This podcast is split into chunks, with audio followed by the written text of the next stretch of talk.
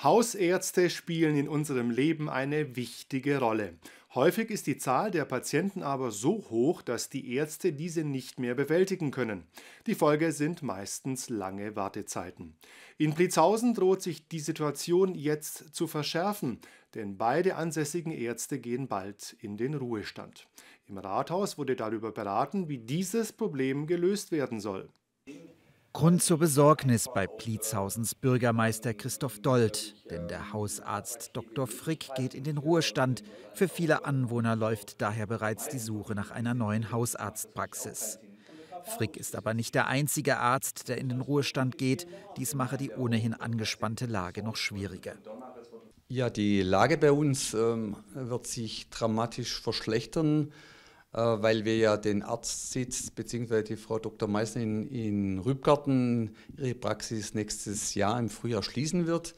Und bis Stand heute wir noch keine Nachfolge haben und deswegen treibt uns das alle um, dass wir doch wieder dringend einen Hausarzt dort brauchen. Geschätzt knapp 2000 Patienten wären damit im schlimmsten Fall ohne ärztliche Grundversorgung. Bisher ist aber nicht absehbar, ob und wann die Praxen neu besetzt werden können. Für das weitere Vorgehen hat die KVBW bereits einen Vorschlag gemacht.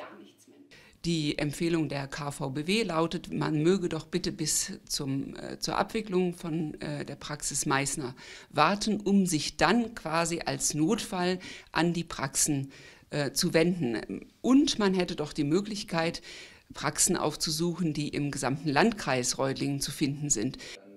Dies könne aber nicht die Lösung sein, da eine Fahrt von zum Beispiel 50 Kilometer zum Hausarzt dauerhaft kaum zumutbar sei.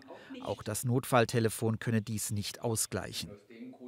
Äh, man kann halt sagen, einfach, ich finde, wenn man keine Hausarztversorgung hat, äh, das ist ja äh, die Folge davon, dass die Leute, sprich die Bürgerinnen und Bürger, dann die Notfallnummer wählen muss und auch dann die, einfach die Notfallzentren oder bei den Krankenhäusern völlig überlastet und überlaufen sind und insofern ist das kontraproduktiv. Per Petition wird von der KVBW bereits gefordert, sich nicht mehr nur auf die Kreisebene zu fokussieren. Die Praxen seien bereits auf mehreren Plattformen wie dem Deutschen Ärzteblatt ausgeschrieben worden. Den Anwohnern bliebe derweil nur eine langfristige Möglichkeit. Man kann versuchen, bei einer der umliegenden Praxen noch einen der raren Sitze zu ergattern. Es ist tatsächlich so, dass ähm, diverse Praxen schon Praxisstopp, Aufnahme, Patientenaufnahmestopp äh, verhängt haben. Sollten sich die aktuell befürchteten Szenarien aber bewahrheiten, bliebe eine verhältnismäßig große Zahl an Patienten unversorgt.